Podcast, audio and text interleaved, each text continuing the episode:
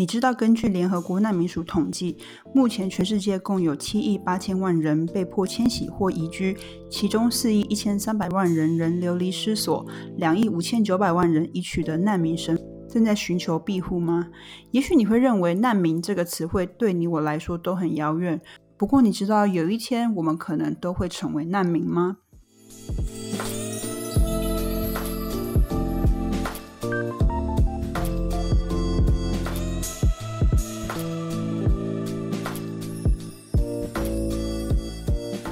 大家好，欢迎来到最新一集的 The Safety Net Podcast with Lulu。Your story matters。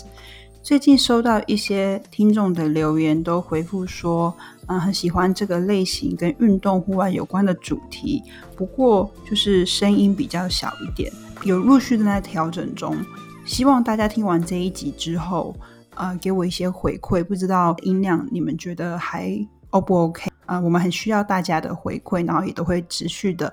在增进呃节目的品质，任何的回馈，任何的 feedback，我们都很珍惜。今天邀请到的来宾，嗯，我觉得跟之前终于有点不一样了。这一次呢，邀请到的来宾，他其实是一名独立记者跟文字工作者。那我跟 Alicia 陈映瑜的认识，也是透过清华大学贝里斯国际志工团而认识的。她当时是嗯我的学妹。那那时候我就对这个女生还蛮有印象的，因为觉得说哇，这个女生就是小我好几岁，可是是一个气场很强，就是一说话会让大家嗯专心下来仔细听的那种人。那这是因为 COVID-19 疫情的关系，我有幸和 Alicia 重新连上线，因为工作的关系，她时常需要在呃报道现场做采访。那之前她曾经啊涉足的区域包含了。地中海、马耳他、呃泰检边境，他关注的议题呢，主要是和难民、强迫迁徙和人权相关的议题。所以这次非常非常的呃感动，很开心可以重新和他呃接上线，邀请他来上我们节目，和我们分享一下这个领域。因为相信关于难民啊、人权等等的议题，都是你我比较不熟悉的。呃，希望透过这一集的节目，让大家对于这个议题有更深一层的认识。那我们就话不多说，一起来欢迎今天的来宾，Alicia 陈映瑜。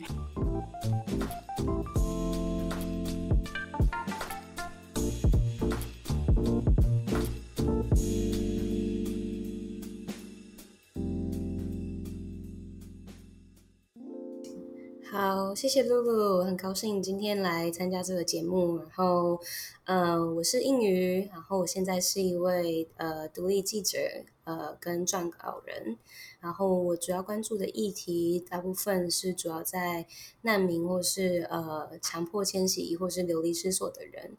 呃，也是关注比较广泛的一些人权冲突的议题。这样，嗯，那这一次因为因为疫情的关系，所以。呃，在台湾蛮刚好有一个机会可以办一个，就是在六月二十号世界难民日办了一场，就是呃展览。那这个展览呢，其实是呃跟我之前在英国念书的两位好朋友，他们也同样都很关注呃难民的议题。所以我们三个人一起，希望在这段呃，就是疫情大流行的期间，可以去更关注这些难民或被迫移动的这群人，在这波疫情之下，他们的日常生活是怎么样子？那我们希望可以去呈现一个比较人性的那一面，就是呃，他们也许在这段时间，他们仍然在移动，或是他们被迫没有办法拿到合法的文件，或者是说呃。他们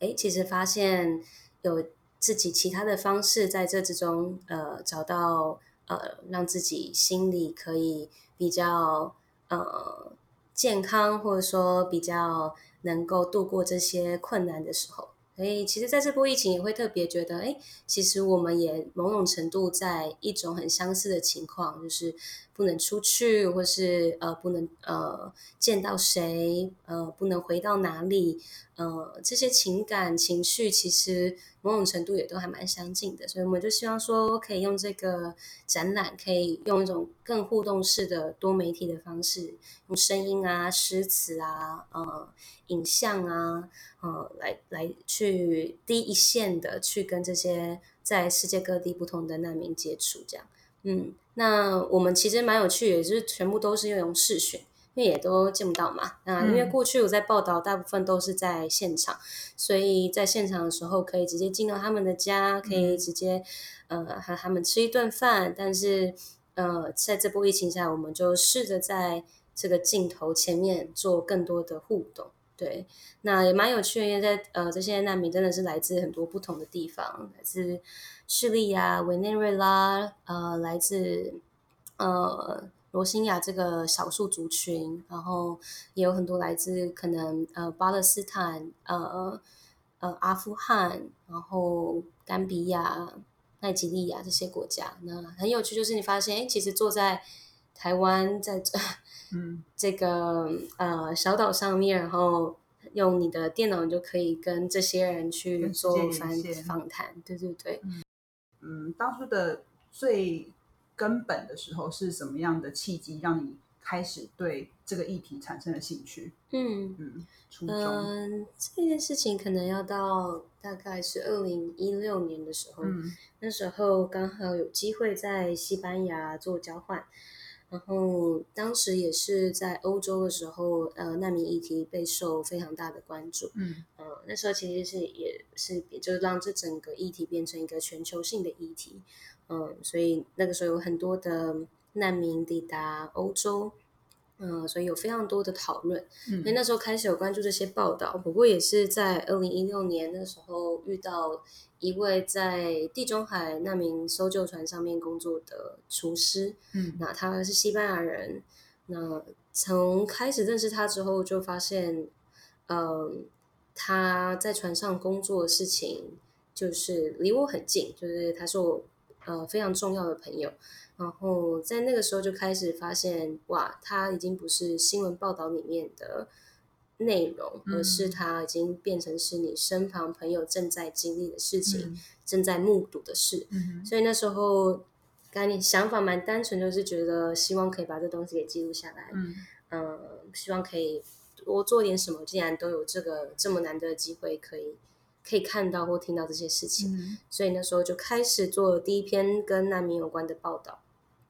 嗯，那时候也花了差不多七八个月的时间去找到可以上到船上的机会，还有访问在岛上的难民。然后，嗯，所以那时候也就因此出了几篇跟这个议题相关的报道。嗯，那时候在西班牙马耳他那边都有。呃，继续在做这个案子，这样子。嗯，你本身就很爱很爱文字嘛，就是觉得说这是一个怎么说抒发自己情感的一个很好的方式。嗯，对，因为可能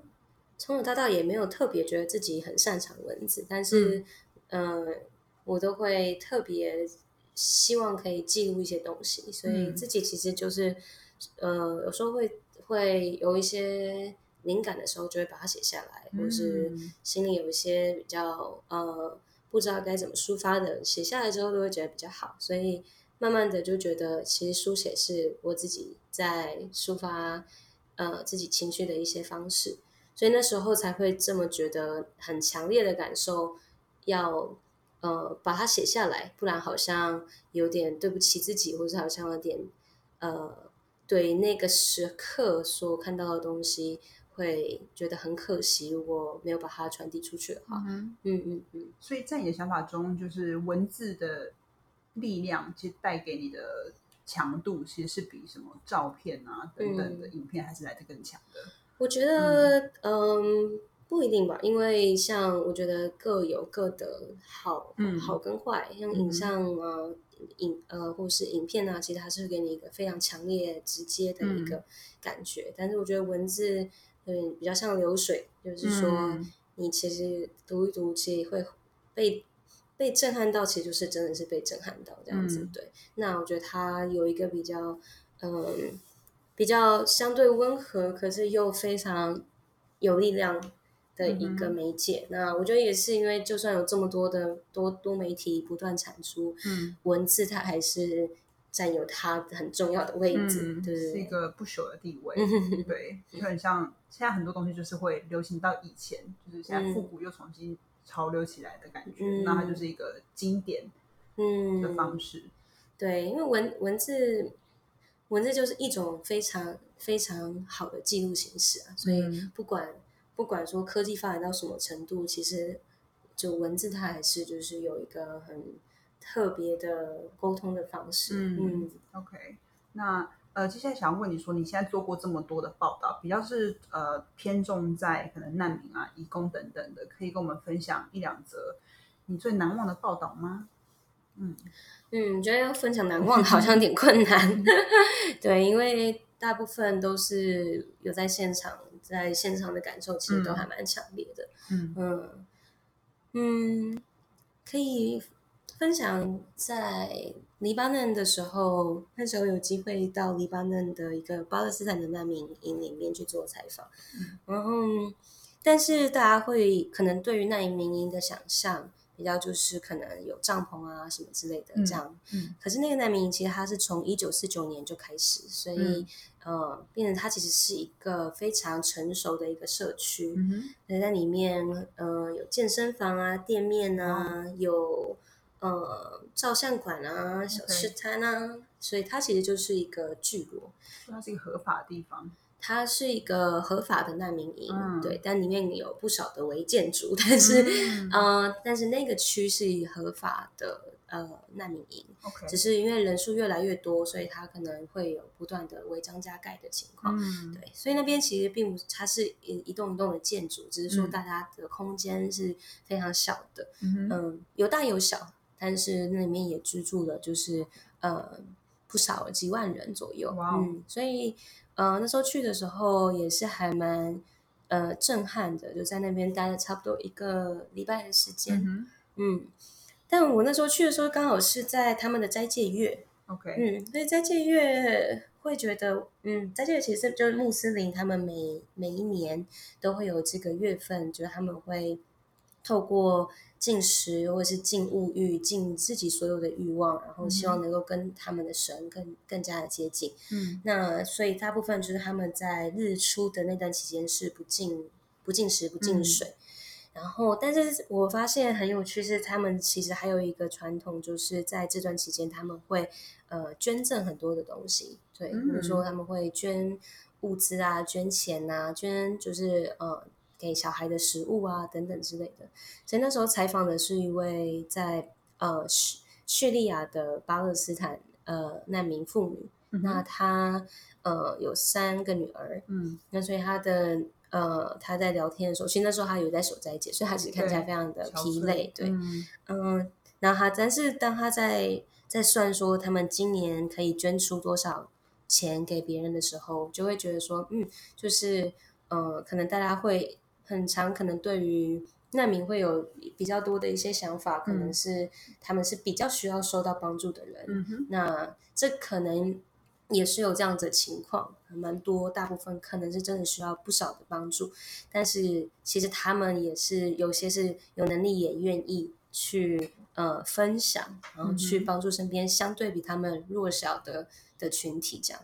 那你说他们捐赠的用意是什么？这是一个也是敬爱神的表现吗？嗯，其实就是他们在穆斯林在这个月，不止在这个月，就是他们有不同的传统。那在这个月确实有一个传统，就是你所在借省下来这个钱，那你们就会比如说依照每一户的呃，就是有几个人，那你们就会捐多少。那其实它是很小额、很小额的。那这个很小额，其实它只是最主要就是那个用意上面，希望大家可以去在这个时候去。呃，想到别人，嗯，去，嗯，去能够去看到别人的需要，这样子，嗯，那他们其实，在一整年也有，就是其他的方式，你可以捐赠，但那个捐赠可能就比较是，比如说你真的是有余余裕的，对，嗯，那你可以，比如说每一年捐多少出去给需要的群体，这样。嗯，这跟我们想象的难民真的差非常的多。嗯，就像你刚刚说，就一般人对难民的刻板印象。嗯嗯，对。好，所以那时候你就呃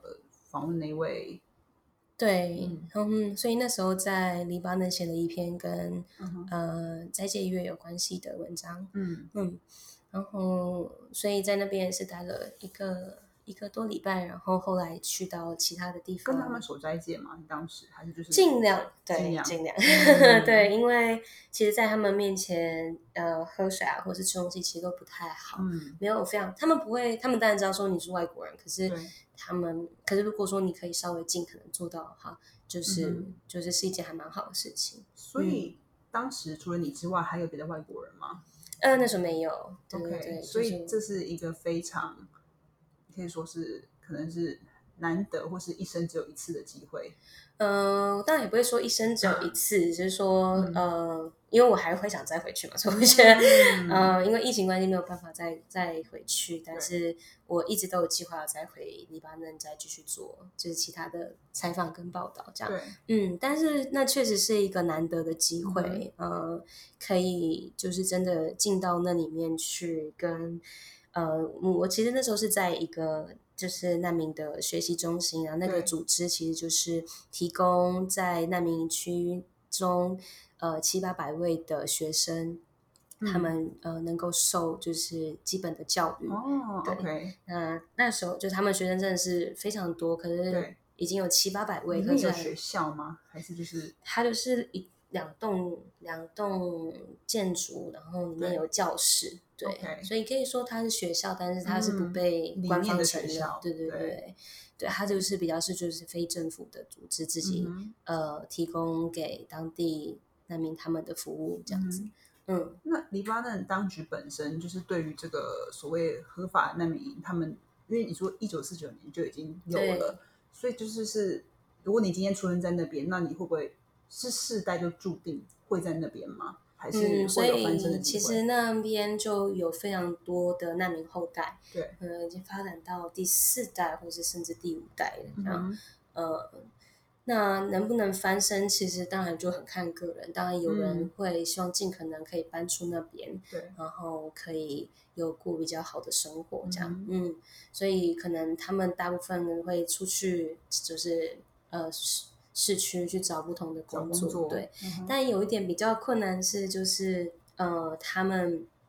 是不太就是在黎巴嫩是呃没有办法合法做全职的工作。哦，OK，对，你说难民本身没办法在，就是他们的对条件之下是没有办法做全职的工作。那当然有一些其他的方式，呃，可是大部分的。不管是巴勒斯坦的难民还是叙利亚难民，是没有办法在那边合法工作。所以，当你没有办法合法工作，其实你的薪资可能就会相对比较低，对可能就会比较在黑市或者说非法的打工的形式。对，那这个是非常非常普遍的现象，就是大部分都，因为他们就是大部分是没有办法呃合法取得工作机会。黎巴嫩那边的怎么说？他们的最低薪资或者是人均收入大概是多少啊？你说黎巴嫩人还是黎巴嫩人？对，黎巴嫩人这个数字可能要再确认，因为现在他们的经济在经济危机，所以很难去评估现在到底是多少。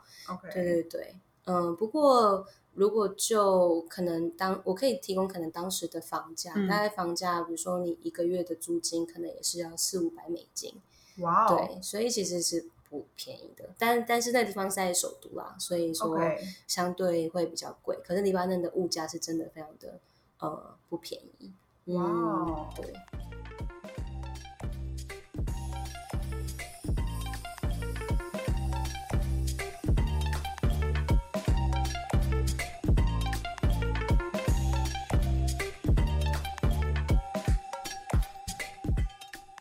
所以说，那边的难民营其实会不会其实数量也是蛮多的？嗯，对，那边的难民营，比如说刚提到的合法的巴勒斯坦难民营，就是在那边有十二个，可是没有提供给叙利亚的难民营，因为他们有了这次的教训，所以他们知道说，嗯，如果真的有一个合法的难民营，可能会滋生很多的问题，对于当局来说那个是问题，所以他们就。呃让他们让叙利亚难民入境，可是他们可能是散在各个不同的地方。那嗯。在比较靠近边界的地方，呃，我那时候也有去到，嗯。那他们就是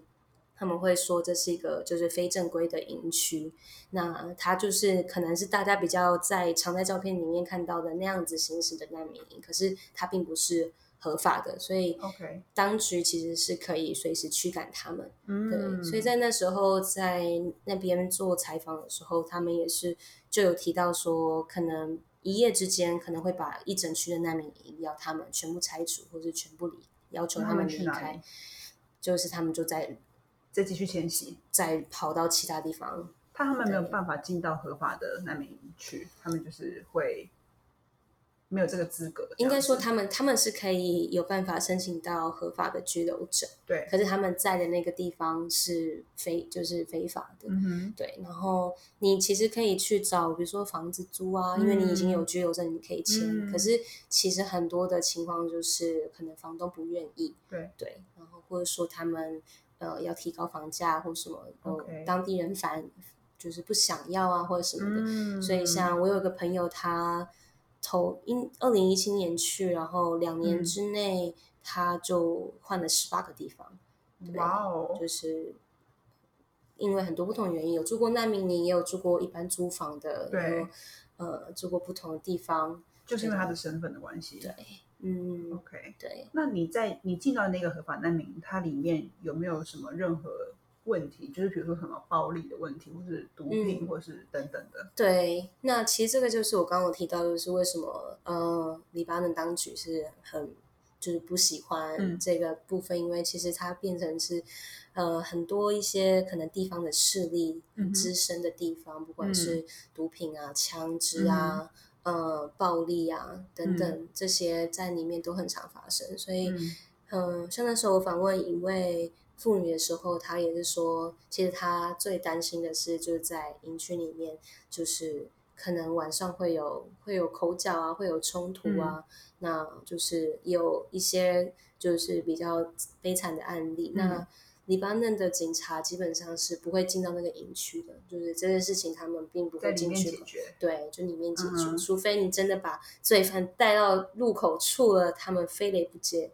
非得不去处理，他们才会，因为其实嗯。里面的地方势力是就是分的很多，对，很多支，呢他们很常会有一些嗯比较基本上是蛮蛮频繁的冲突，OK，对，所以像那时候我其实也没有进到难民营的核心的核心，嗯。因为嗯那时候我一个叙利亚朋友带我一起走过去，嗯。然后他就呃他就说嗯没有不能再进去，因为他不住在那一区，对他来嗯说已经不安全了，嗯所以我们那时候就只有走到中间的地方，然后我们就折返这样子，OK，嗯嗯。所以你会说那边的人其实某种程度是每天活在恐惧之中，就是虽然他们是嗯自成一格的，像是小的社区这样子，嗯可是里面因为没有所谓的法治纪律等等，就是嗯好像是一个独立的体系。嗯嗯嗯，。对，嗯嗯，可以这么说，嗯就是呃那边呃每天遇到的问题，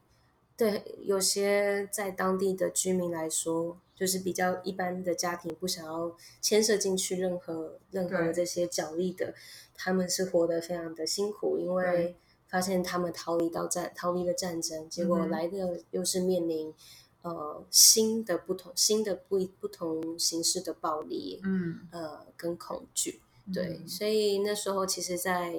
在那边，因为是一个难民学习中心，所以有一些小朋友，对，那当地的老师也都会反映，就是小朋友他们他们会有呃被会有这些创伤的阴影，那这些创伤其实，在可能从叙利亚战争爆发以来，呃，那个阴影其实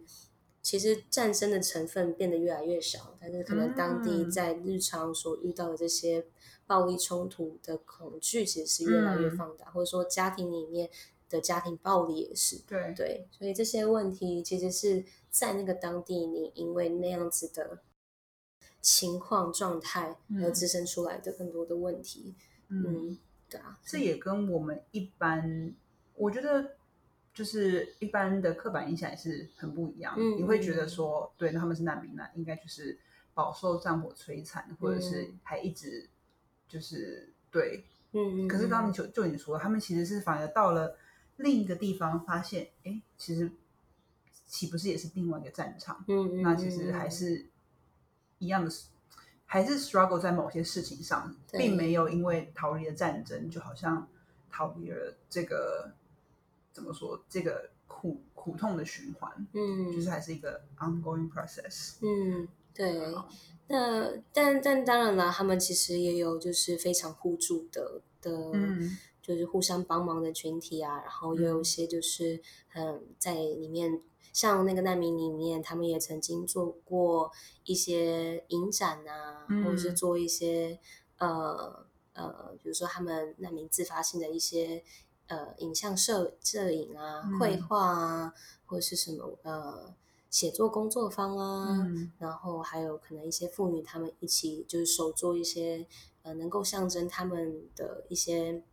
图腾啊、袋子啊、一些手工艺品啊，所以其实很多人很努力的在。呃，能够有新的一段生活，那确实其实并不是每个都是在那个营区那样的状态，可能他们能够稍微有一点点能力，能够搬出来住在市区里面。那像我有些朋友，他们就是住在市区啊，或者是呃，至少说他们是呃住公寓这样子的话，其实他们的情况，就说从物质层面的话，呃，就会其实相对。一定是会是比在叙利亚的当时在叙利亚的状况好蛮多的，对，所以可能就是因为我觉得蛮有趣的，说其实是可以看到整个大家可能觉得哦难民就是难民，但是其实难民里面有好多的层次，对，彼此也有阶层，对他们也有阶层，然后也有不同的背景，他们之间也会有冲突，但也可能会互相的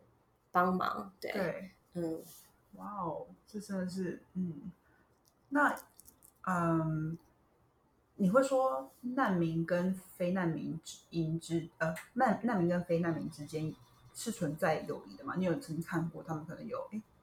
成为朋友或者是通婚的现象吗？哦，有啊有啊，我还其实蛮多台湾也没有蛮多啊，就是我身边一些台湾的朋友，他们现在呃他们现在的伴侣就是就是呃难民，那可能是不同国家的，对对对对。对啊，像我今天去参加一个活动的主办人，那他就是就他也是就是伴侣是叙利亚人，那我有个很好的朋友，他的伴侣是巴勒斯坦人。OK，对，所以其实是嗯，发现是有蛮多这样的现象。对，嗯嗯嗯。那所以说，那未来他们两个要就是一起生活的话，是嗯，台湾的朋友要随着他们一起这样辗转迁徙吗？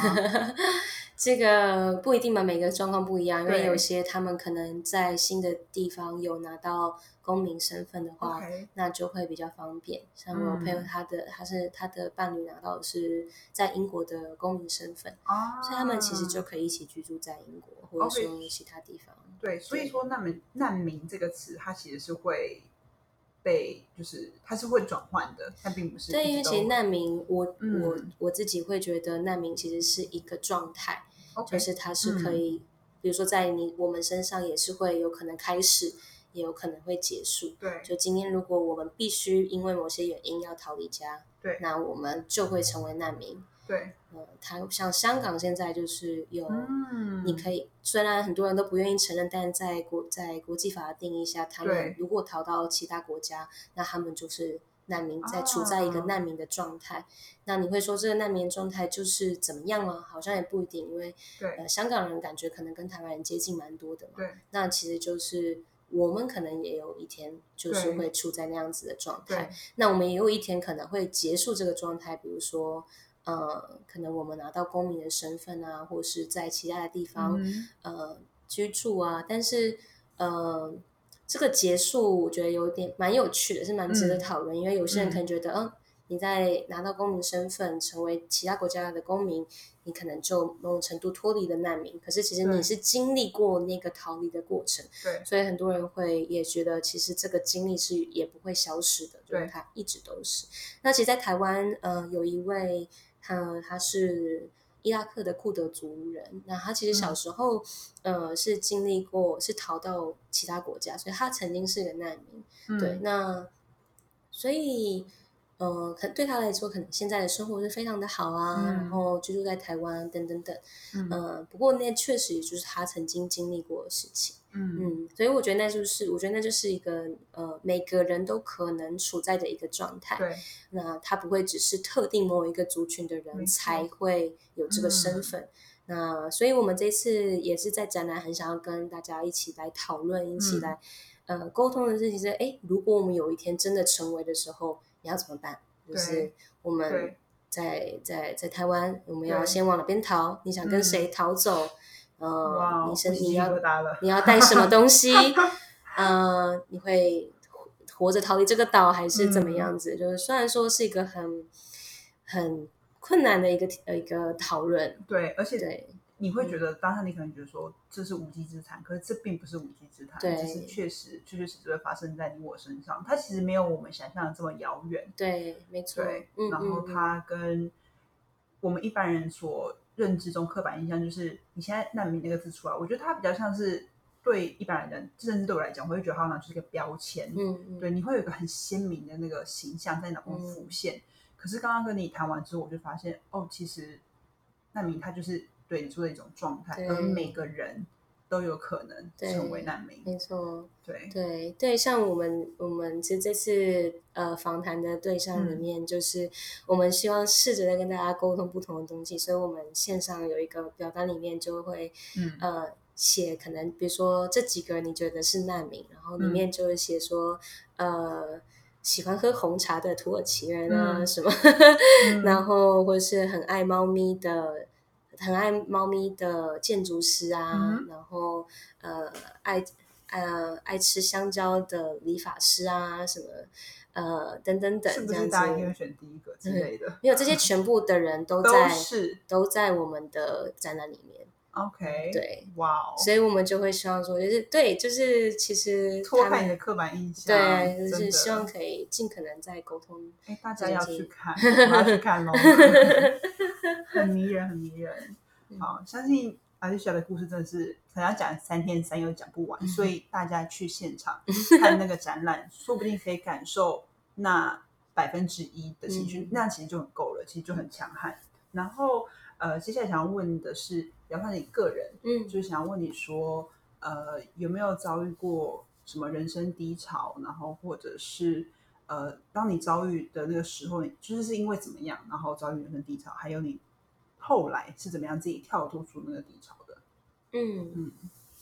嗯，我说人生低潮的话，我觉得可能是刚开始，其实也是。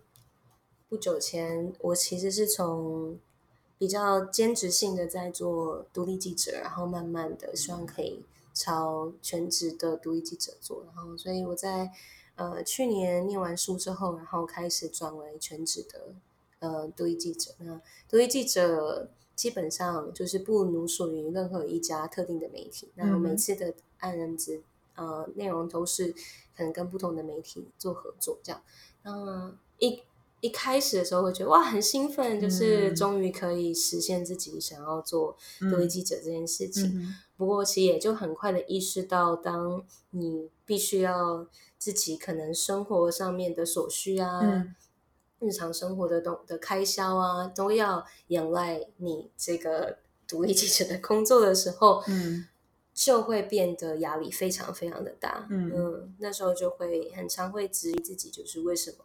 要做这件事情啊，然后会觉得，哎，其实真的真的这样的收入够吗？或者说我，或是说我我会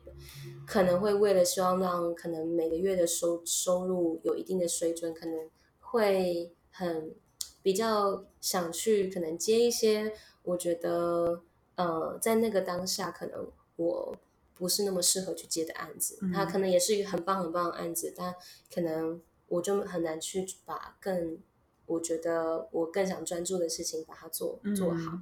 嗯，所以那个时候就是跟自己也有很多的沟通对话，对。沟通，然后 又再加上这次疫情吧，所以本来今年也是有很多的计划，但是后来也就嗯被停停歌了，这样，嗯，对，但也是好的契机啦，因为像呃，在台湾其实。呃，我就因此有更多的机会去认识台湾的，在可能我关注的议题的面向，因为过去可能在其他的国家，那在台湾我觉得也蛮棒就是我有更多时间在这里。那其实台湾也有很也有不少可能，我不能说不少，但也有一些呃，就是曾经或是还在台湾的，就寻求庇护的人，嗯，对，那他们来自的国家也很多元嗯。像是呃土耳其人啊，哥伦比亚啊，甘比亚啊，埃及啊，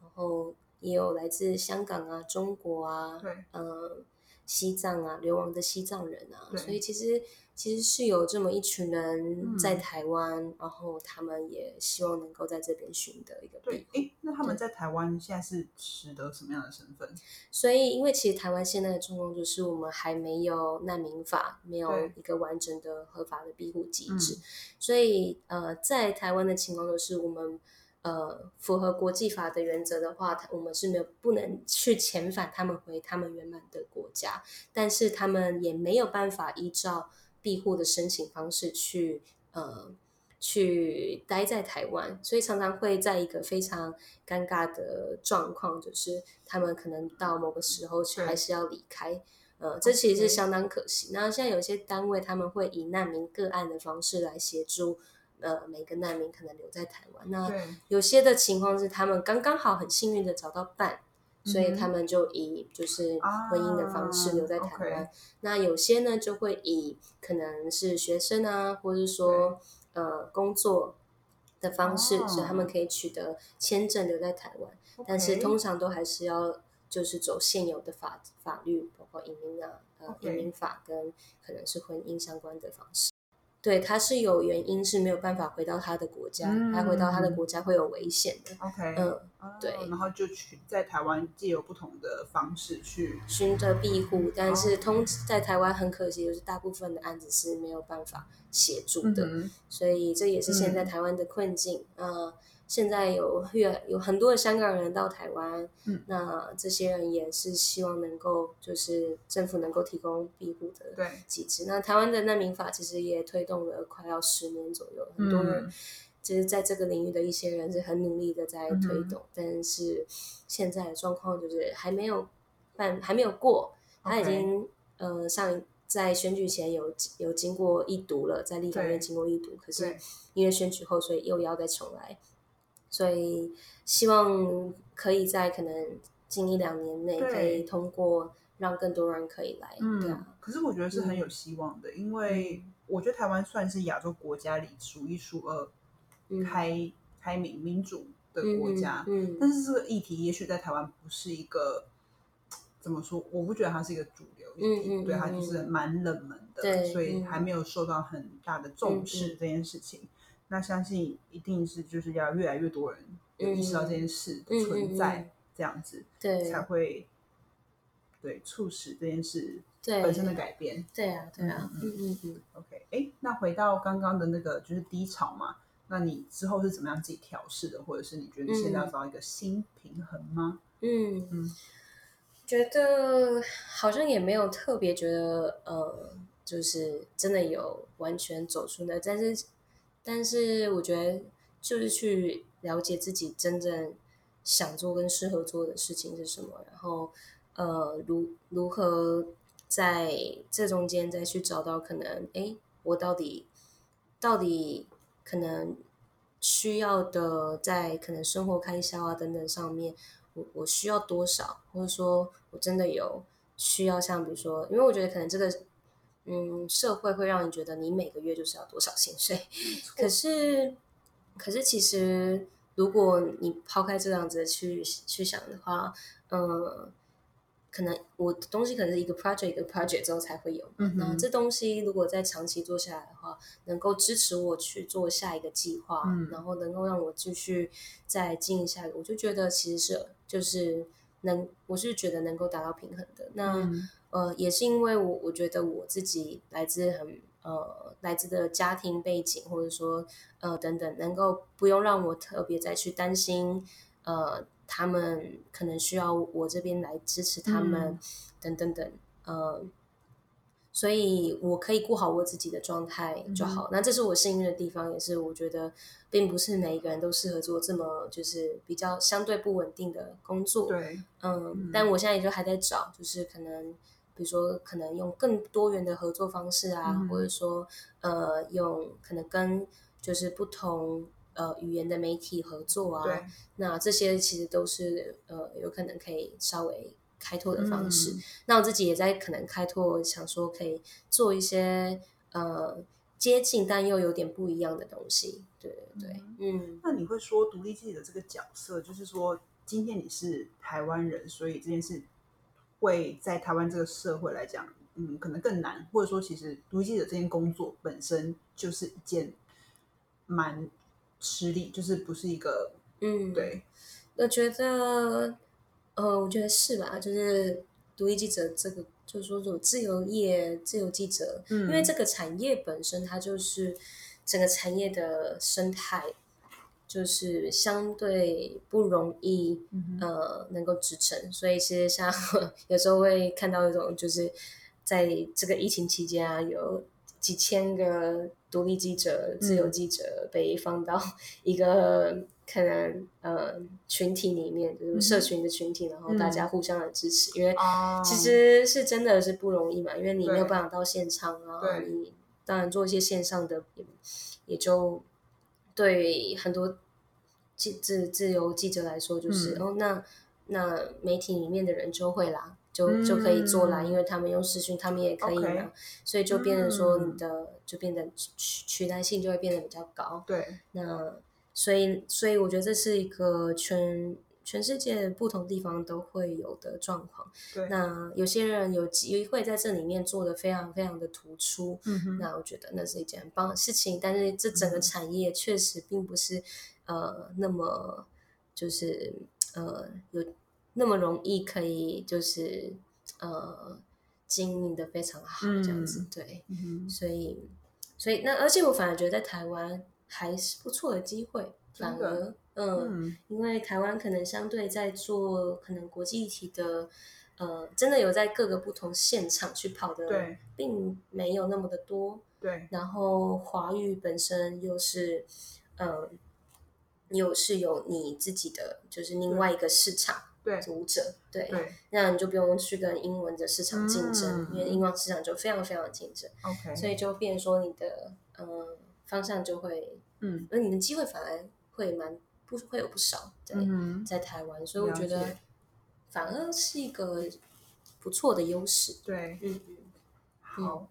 而且你最近是不是有在执行一个计划？就是其实默默的下来高雄，正在做一件明年准备要启动的事情，要不要跟大家分享一下？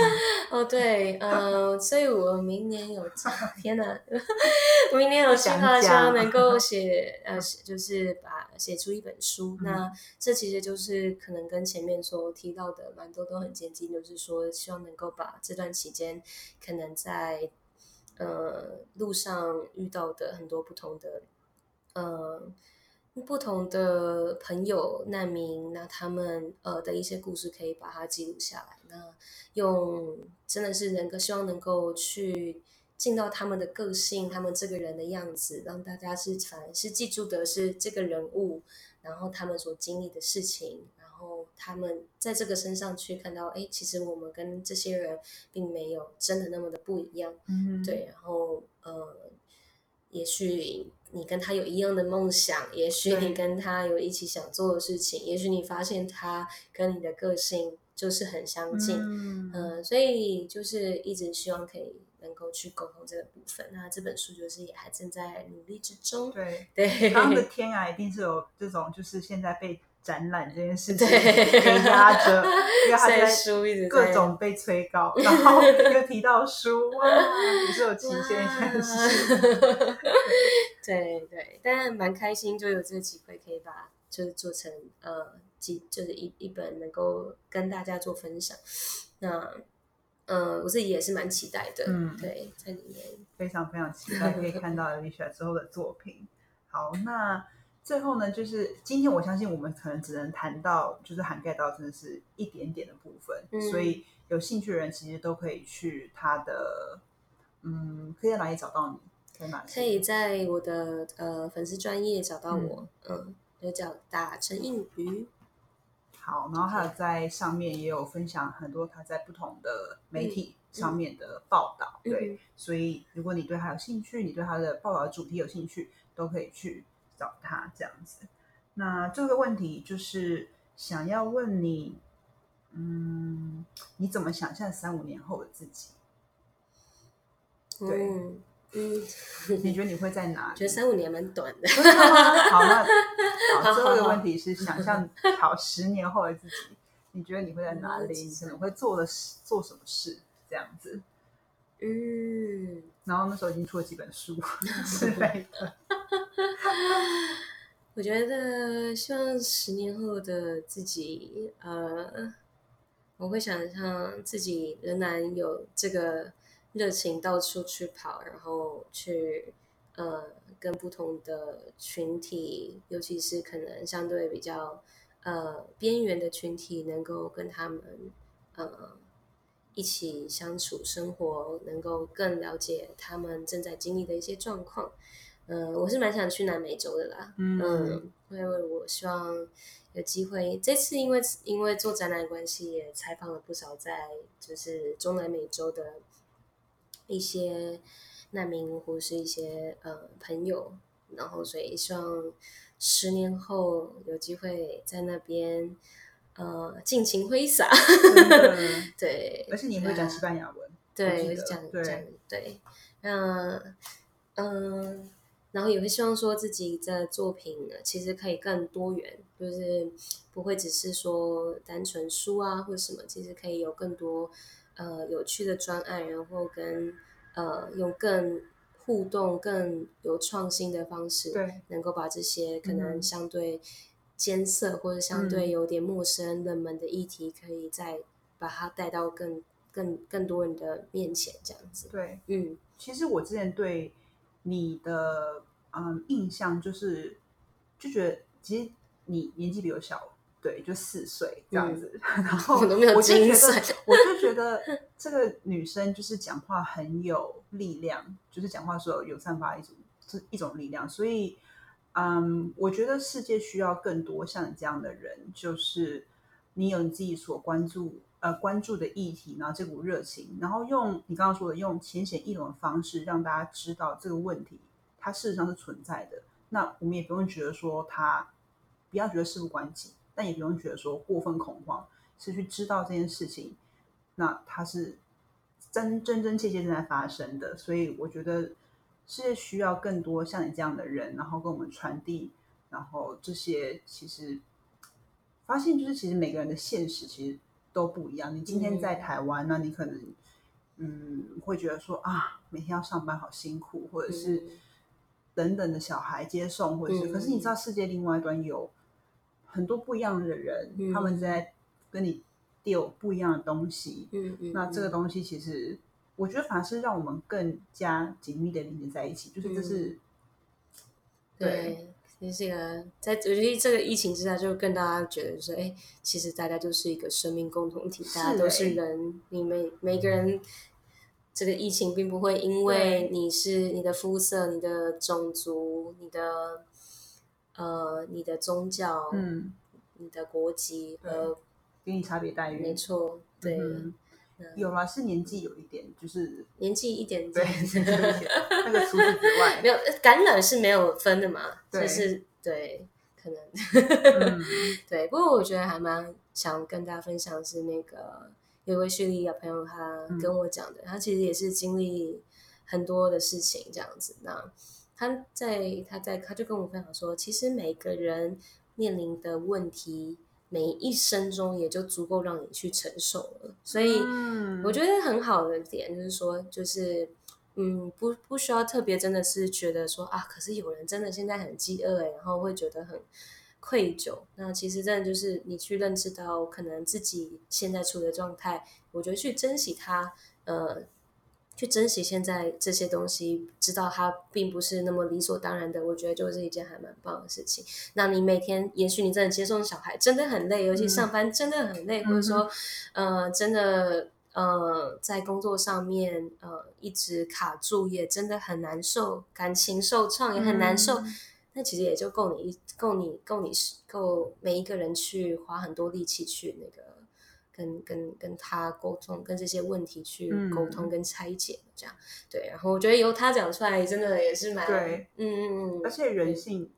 我一直相信，就是我们身为人的那个韧性真的是无可限量。你今天觉得说哦，真的够了，真的够了，但是。哎，明天又是新的一天，嗯，又还是可以继续 carry on。对，对啊，对啊，所以就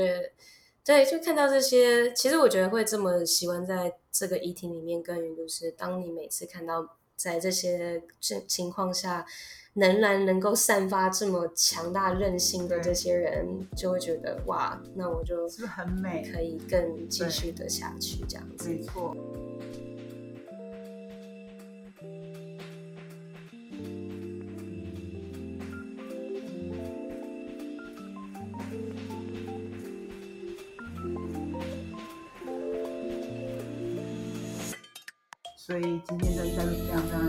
谢谢阿丽莎来上我们的节目。对，谢谢。